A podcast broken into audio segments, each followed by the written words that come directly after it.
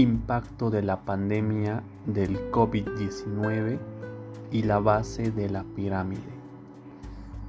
Desde hace décadas, las empresas compiten de forma feroz por una minoría de clientes potenciales e ignoran un mercado durmiente y significativo que abarca a casi dos tercios de la población mundial. Es una oportunidad que ha permanecido invisible por mucho tiempo y que invita a las empresas a involucrarse en la búsqueda de nuevas oportunidades de negocio, distintas a la caridad o filantropía que permitan empoderar y desarrollar a los segmentos más pobres en términos relativos a nivel mundial. Bolivia en el 2020 enfrenta uno de los peores años económicos, con una ola de despidos de trabajadores y el cierre o la reducción de empresas como resultado de la pandemia del COVID-19. El desempleo también aumenta la tarifa de crímenes, suicidios y anima la mala salud. Y es algo que los gobiernos no han querido reconocer en un 100%. La gente quiere comida y salud para su familia, pero sin trabajo o el riesgo constante de un futuro despido puede hacer un caldo de cultivo para generar una agitación social.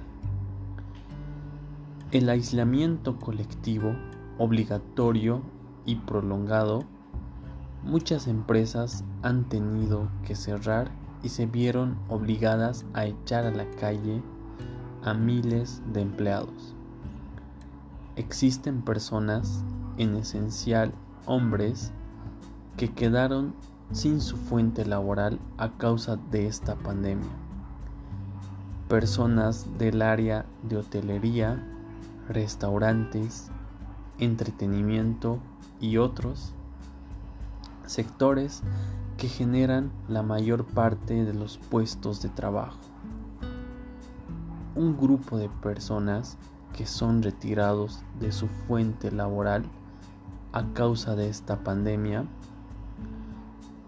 personas que son técnicos y tienen amplios conocimientos sobre soldaduras se agrupan con otras personas que del mismo modo son retirados de sus fuentes laborales y consolidan una microempresa para la construcción de máquinas desinfectantes, instalaciones y desinfección de áreas, de tal forma que las personas que no tengan conocimientos sobre estos temas los mismos técnicos son los que los capacitan o viceversa y así de esta manera poder ayudarles a generar ingresos. Según la constitución política, toda persona tiene derecho al trabajo digno, con seguridad industrial, higiene y salud ocupacional sin discriminación y con remuneración o salario justo, equitativo y satisfactorio, que le asegure para sí y su familia una existencia digna. Pero, ¿este derecho constitucional está realmente garantizando para todos los bolivianos? Existe también un gran porcentaje de personas en el país que no cuentan con un empleo de alta productividad. Esto les impide contar con los recursos necesarios para satisfacer sus necesidades básicas. En muchas ocasiones, debido a las condiciones limitantes de las familias, estas tienden a acercarse al sector informal debido a que éste no exige a las personas más que la voluntad de hacer y una cierta habilidad.